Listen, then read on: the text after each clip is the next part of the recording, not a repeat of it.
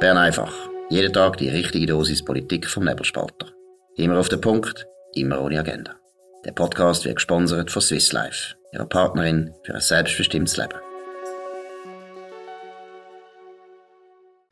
Das ist Bern einfach Spezial, heute mit einem besonderen Gast, nämlich mit dem Martin Breitenstein. Er ist Kolumnist bei uns beim Nebelspalter, aber er ist vor allem auch Rechtsanwalt und er ist lange Jahre Journalist bei der NZZ, in der Inlandredaktion und in der Redaktionsleitung.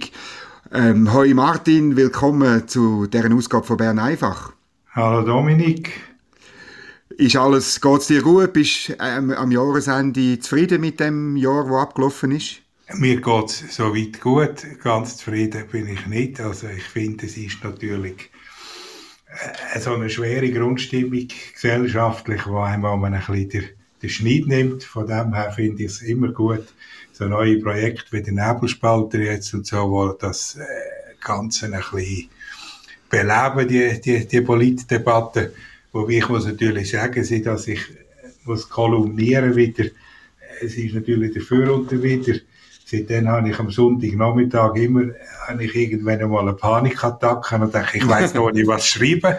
Und äh, dann muss ich das noch schreiben, weil unter der Woche denke ich, aber ich weiß nicht, ob ich dazu komme oder ob beim, beim Anwälten wieder irgendetwas los ist, wo man dann keine Zeit hat. Weil ein bisschen muss, muss man ja mal haben, um das Zeug auszudenken. Das ist so. Wir sind froh, dass du das machst, aber beschreib, beschreib doch ein bisschen, ich meine, ähm, du bist ja ein Mann, dann darf ich deinen äh, Jahrgang sagen, ich glaube 1964, oder? Ja, das also, ist richtig, ja. Du, du überblickst schon ein paar äh, Jahrzehnte, ähm, wenn du sagst, so eine besondere, besondere Schwere liegt auf dem Land, auf dieser Gesellschaft, kannst du das irgendwie beschreiben oder kannst du irgendeinen Vergleich ziehen, wo, ja, wo das ich, schon mal der Fall war? Also ich kann eigentlich ein Gegenbild Gegenbild skizzieren, das weiß ich noch so, so Ende 90er Jahre. Da habe ich bei der NZZ den super Job bekommen, eine Online-News-Redaktion aufzubauen und so. Genau. Und das war so eine, so eine richtige Aufbruchstimmung gesehen. Man hat kein Geld ausgegeben, wenn man wollte. Das ist auch schön. Und, und es ist einfach ein Drive und, und, und eine Dynamik gesehen. Und jetzt ist es so, also so ein bisschen klebrig und, und, und Mehltau, weil, weil die Leute nicht mehr so richtig mögen, hat man, hat man das Gefühl. Ich sehe das auch äh, in, in meinem Anwaltsberuf.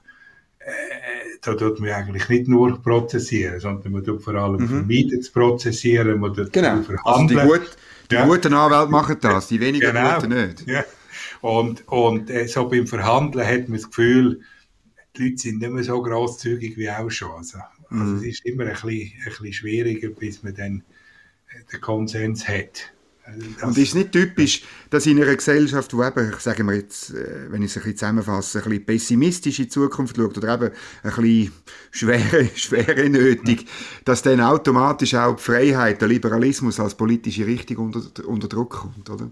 Ja, das, das sowieso. Also das ist natürlich noch äh, der ist eigentlich permanent unter Druck, der Liberalismus, aus, aus anderen Gründen, aber, aber äh, wegen dem ist jetzt dann wichtig, also jetzt sind wir ja wieder quasi in einer Notmaßnahme, wo, wo alles legitimiert ist mit der Corona-Welle, die nächste, als, als man irgendwann dann wieder einmal daraus herausfindet. Das, das, das scheint mir ein Punkt zu sein, wo man, wo man dann wirklich daran arbeiten und das ist auch finde ich, macht auch den Nebelspalter gut, dass man da immer wieder drauf rumreitet und sagt, das darf äh, kein Dauerzustand werden und, und wir müssen das wieder, äh, wieder zurückholen, die Freiheiten. Aber es ist, wird schwierig werden, da bin ich sicher. Ich habe vor allem jetzt, wenn ich ähm, äh, von Bern aus äh, auf das Problem schaue, ich weiß gar nicht, wer unsere Verbündeten sind, weil mit, mit, mit, mit jeder Welle kippen noch mehr Leute um, wo, wo zur Frage, wie man rauskommt, eigentlich nicht mehr, nicht mehr viel beitragen sondern sich so ein bisschen schlaff ergänzt dem, ja, jeder Welle wieder, oder? Ja, ich, ich, ich sehe es auch so auf der anderen Seite. Äh, also wenn ich da kann sagen, meine, meine Frau schafft als, als Pfarrerin und, und sie ja. ist eigentlich, muss man immer aufpassen, was man über die Frau sagt, sie ist eigentlich sehr staatsloyal, sage ich, sage ich jetzt mal, so ein bisschen loyaler als ich. Ich, ich rufe den Namen aus mhm. und sie, sie hat dann ein Verständnis dafür, aber sie ist jetzt da gestern oder vorgestern heimgekommen und hat gesagt, jetzt habe ich dann etwa genug von diesen dauernden Einschränkungen, wo wir wieder alles müssen umorganisieren müssen. Jetzt mhm. können wir das wieder nicht machen, wir können das wieder nicht machen und, und auch mit, den, mit den Jugendlichen, dann kann man, können sie wieder Sachen nicht machen. Jetzt bei der Weihnacht muss man wieder alles anders machen, als, als man geplant hat. Also ich, ich habe das Gefühl, als natürlich auch bei den Leuten dann einmal äh, kann ein Reflex dass man sagt, jetzt haben wir die Pandemie und jetzt müssen wir leben mit der Pandemie und jetzt können wir uns nicht immer so, so einschränken in, in unserem Leben, wie wir das jetzt machen. Das war ja die Hoffnung von diesen Massnahmengegnern, aber es haben nur 38 Prozent gegen das Gesetz äh, gestimmt. Was ist deine Analyse? Ja, erstens haben natürlich die meisten das Gesetz nicht gelesen. Sonst mhm. hätten wir dagegen gestimmt. Und, und äh, zweitens ist es natürlich, weil die Massnahmengegner äh, halt teilweise auch einen Flügel haben, wo, wo wirklich ein bisschen zu Verschwörungstheorien neigt und, und, und teilweise absurde Thesen geht, haben sich irgendwie, haben sich viele Leute mit dem nicht wollen identifizieren, habe ich den Eindruck gehabt. Mhm. Also, durch dass es die fast zu extrem gewesen sind, haben die eher skeptische Leute, also normal skeptische Leute, sage ich jetzt mal, äh, verloren und, und, und, nicht, und nicht gewonnen. Und wahrscheinlich hat es einfach auch damit zu tun, halt mit dem, mit dem Momentum von der, von der Abstimmung, mit dem, mit dem zeitlichen, dass, dass halt immer wieder neue Varianten gerade am Horizont äh, auftaucht sind und sich nicht, nicht gerade eine Entspannung abzeichnet hat mhm. von, der, von der Pandemie.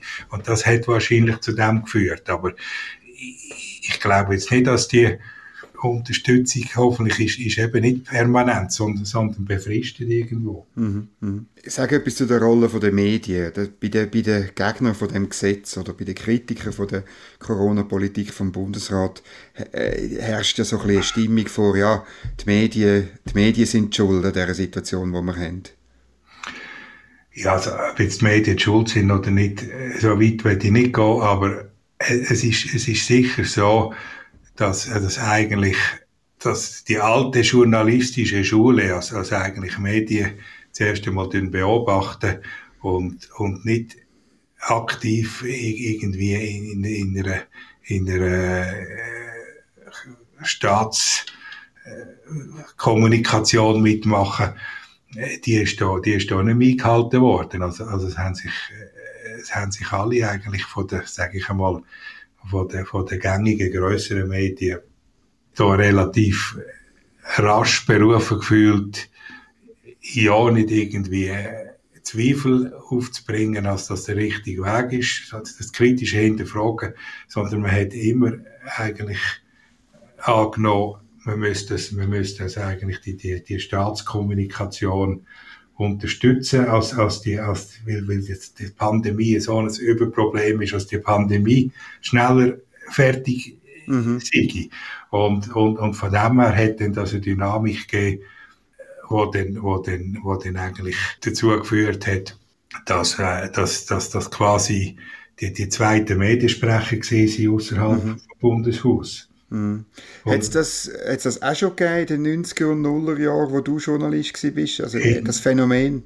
In dem Ausmaß würde ich, würde ich sagen, nicht. Das ist mir jetzt einmal, ist mir jetzt einmal nicht bewusst. Also, mhm. da hat es natürlich eben die, die, die, politische Linie gegeben. Es hat, es hat äh, die NZZ gegeben, wo noch von mir aus dann etwas liberaler war als heute. Und es hat auf der anderen Seite den Tagi gegeben.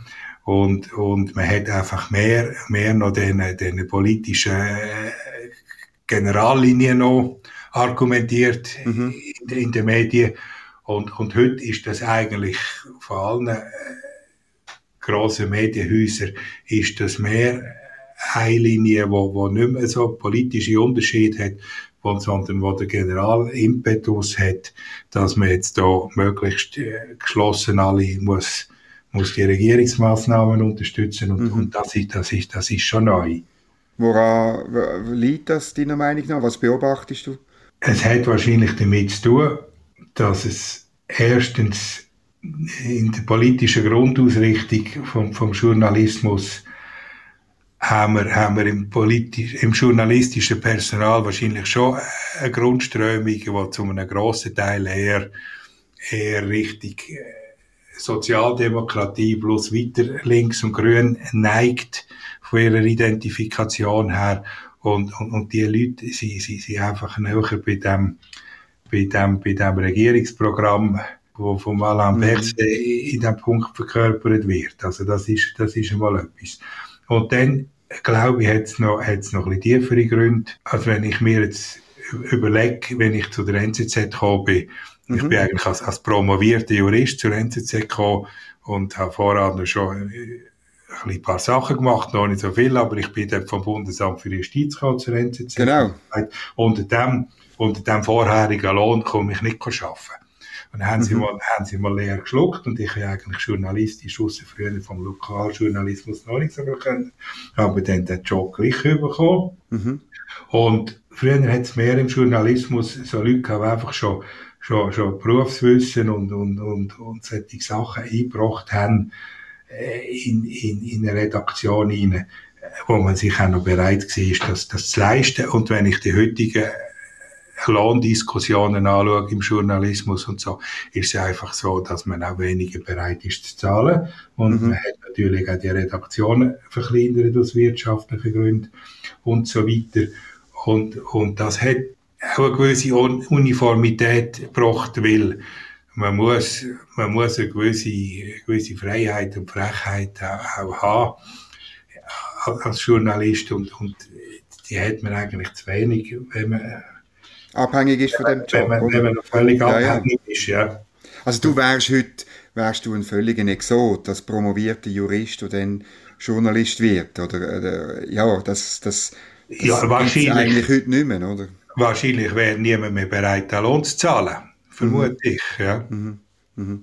Ja, ja, also und, und das ist schon so. Die, die wenigsten Journalisten, auch da im Bundeshaus, haben, wie soll ich sagen, irgendeinen äh, einen, einen Beruf gehabt, bevor sie Journalisten geworden sind. Oder so, sie sind alle ziemlich direkt von der Universität dann in den Journalismus gegangen. Und ich, ich, meine, ich bin auch so ein komischer Typ, weil ich zehn Jahre etwas anderes gemacht habe und dann Journalist geworden bin. Und ich finde, das prägt schon. Weißt, wenn du etwas anderes gemacht hast, und dann einen Seitenwechsel in Journalismus, dann schaust du einfach anders auf, auf den Gegenstand von deiner Berichterstattung. Oder? Ja, das ist so, ja.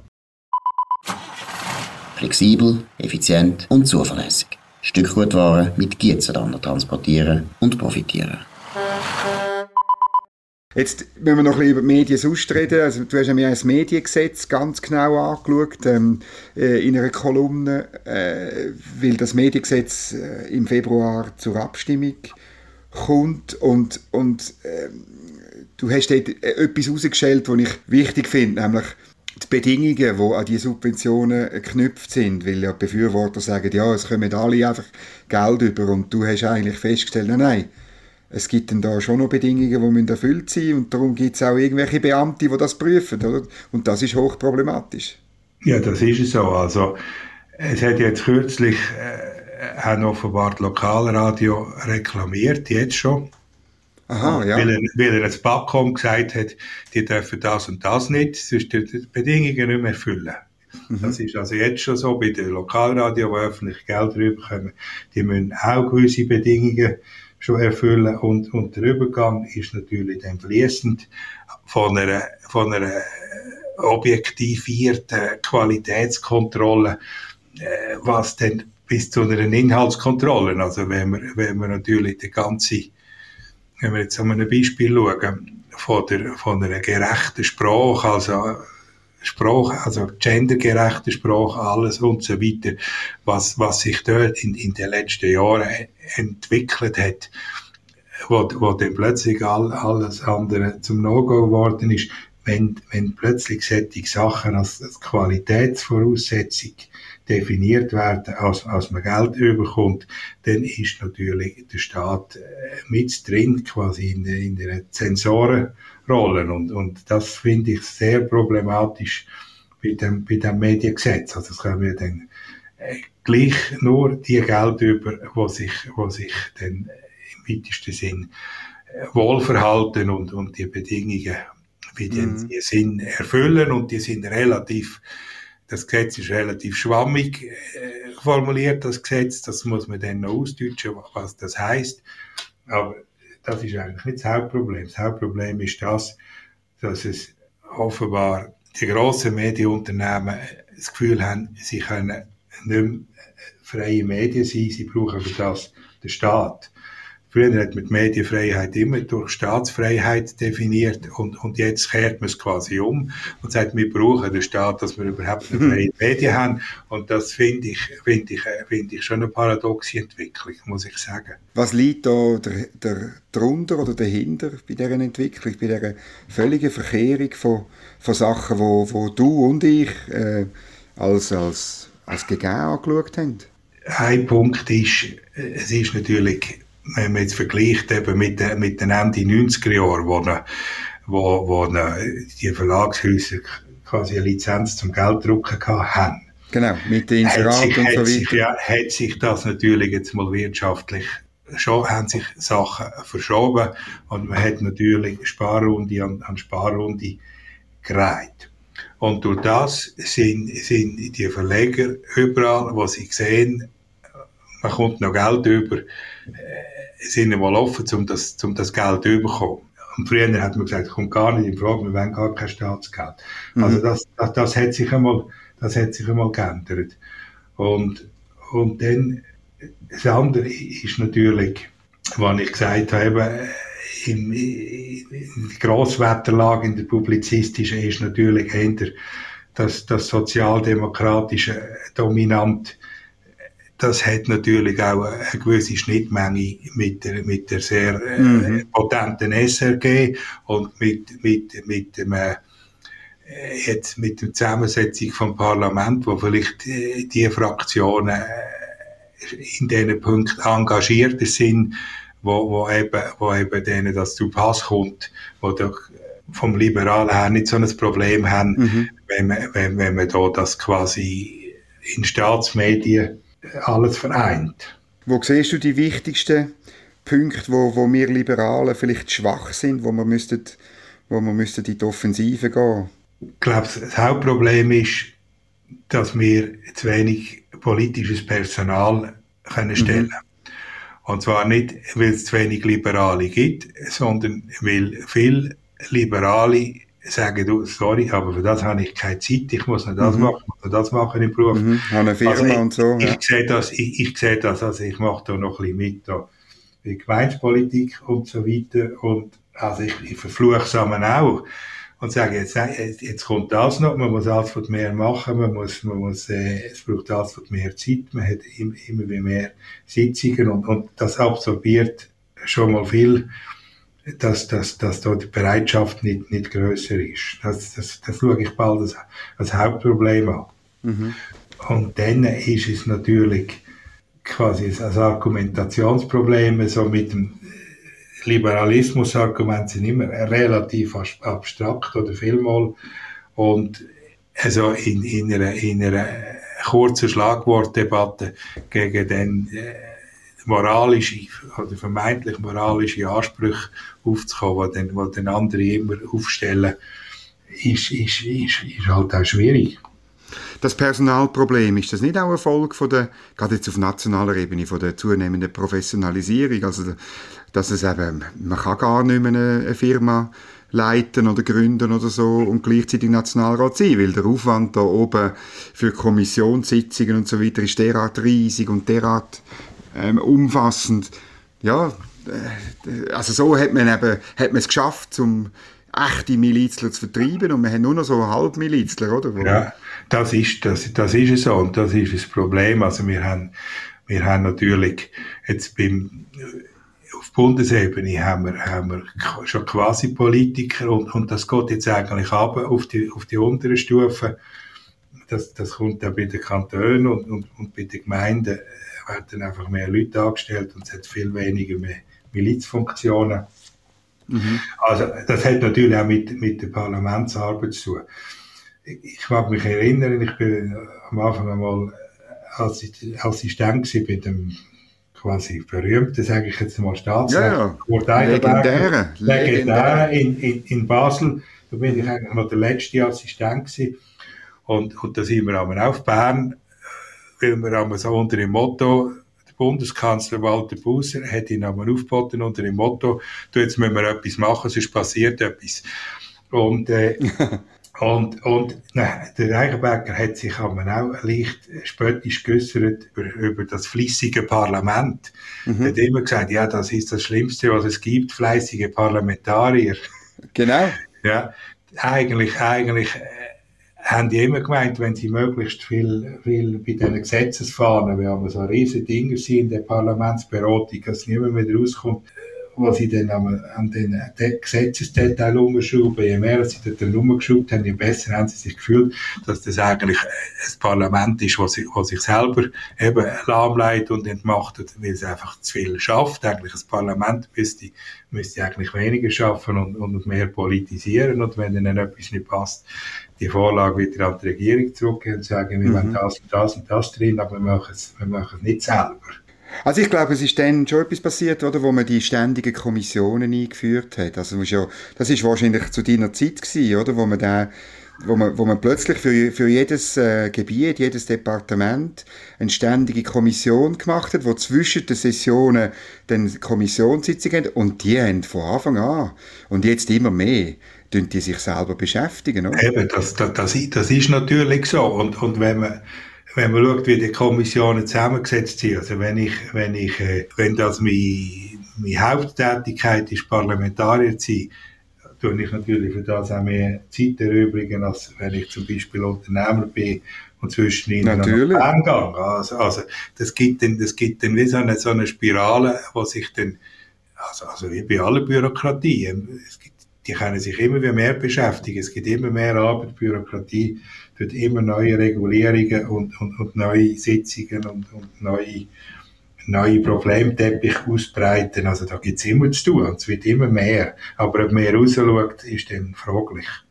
Also wenn wir Abschaffung von diesen ständigen Kommissionen, für die, die sich nicht mögen erinnern, vorher hat man nur einfach zu den grossen Reformen hat man sogenannte Ad-Hoc-Kommissionen einberufen, zum Beispiel eben zu einer Revision von der Altersvorsorge oder, oder so. Und das hat auch der, der Vorteil gehabt, dass die Konstellation in diesen Kommissionen immer wieder anders war. Dass sich immer wieder andere, oder und jetzt hast du Leute, die 20 Jahre in der gleichen Kommission sind, zum Beispiel in der Sozial- und Gesundheitskommission. Und das ist äh, eben auch nicht nur gut, oder? Ja, und es gibt dann auch so eine Entkoppelung vom, äh, quasi vom, vom normalen Leben. Also ich habe jetzt ja gerade gelesen, mhm. Die Außenpolitische Kommission, die hat ja eigentlich sein Eigenleben und, und würde am liebsten Außenpolitik machen, wo natürlich eigentlich außerhalb äh, vor allem, vor allem irgendwie konsensfähig ist, wenn man jetzt da das Volk müsste mit, mit dem. Also, die sind, es gibt dann so, so abgehobene Schattenregierungen fast, oder parallel mhm. möchte gerne Regierungen. Sag noch etwas zum Föderalismus, weil das ist ja uns Liberalen auch sehr wichtig, oder? Das Macht muss nicht nur beschränkt sein.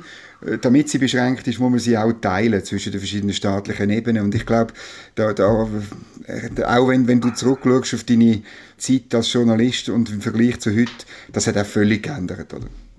Ja, also es ist einfach, die Zentralisierungstendenz ist natürlich äh, ungebrochen ich habe vorhin gerade jemanden getroffen und, und, und habe gesagt, ich will, glaube langsam alt.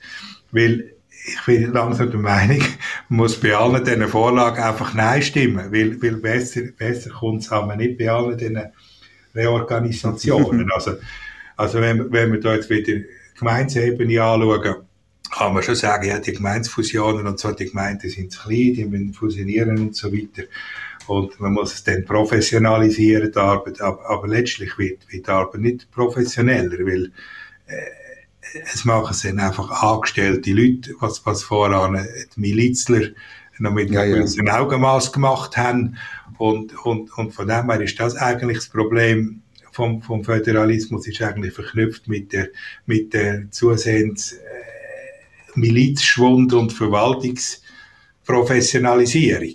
Mhm. Und, und eben Föderalismus, äh, ich meine, wir haben jetzt eigentlich bei der, bei der wenn wir zum Pandemie zurückkommen, mhm. haben wir jetzt im, im Abstimmungsvorfeld haben wir ja eigentlich äh, einen unfreiwilligen, also vom Bundesrat her angeschaut, einen unfreiwilligen Föderalismus gehabt, weil der Bundesrat hat ja Zeit lang müssen ruhig sein vor der Abstimmung mit weiteren Massnahmen. Und dann hat man gesagt, die Kantone machen und Kantone haben aber irgendwie gar nichts machen und haben wieder auf den Bundesrat gewartet. Es ist dann, es ist dann aber so, wenn man es, wenn man es einmal eben aufgegeben hat und zentralisiert hat, äh, bringt man es eigentlich fast nicht zurück. Und mhm. das finde ich jetzt an, an der Pandemie, sieht man jetzt das gut, dass eigentlich den Kantonen eigentlich noch froh sind, wenn sie nichts machen, weil es immer auch unangenehm ist, wenn etwas mhm. muss machen. Ja. Mhm. Jetzt nimmt mich noch Wunder, weißt, jetzt sind wir ein bisschen, fast ein bisschen zu kultur- oder politpessimistisch unterwegs. Wir, wir Liberalen, wir sind eigentlich, eigentlich sind wir ja Optimisten und ich wirklich, ich mache alles zum Optimist bleiben da, obwohl ich im, da im, im arbeite.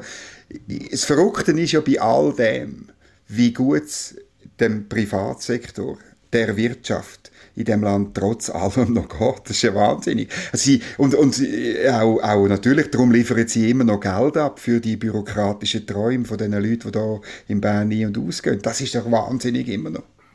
Ja, also es ist, es ist relativ einfach, weil äh, man, man spürt, also in, in Privatwirtschaft spürt man ja relativ gleich, wenn da immer kein Geld mehr reinkommt, und, und wenn, man, wenn man etwas muss anpassen muss, und dann probiert man halt aus mit anpassen, bis es dann, bis es dann wieder funktioniert. Also, man hat halt relativ, relativ schnelle Rückmeldungen und man ist, man ist flexibel und es, es ist eben schon so, das ist eigentlich das Schöne am Liberalismus und, und am Kapitalismus, der hat so schnelle Rückmeldungen, dass man, dass man das früher noch wieder kann korrigieren kann und man auch unter schwierigeren Bedingungen immer wieder sich neu kann aufstellen und mehr oder weniger funktioniert es dann wieder. Also das ist, mhm. das ist sicher etwas Positives und das ist, das ist, ein, Elast, das ist ein elastisches System und, und das kann selbst bei, wenn man da natürlich auch eingegangen ist von der Bürokratie, ich finde das immer wieder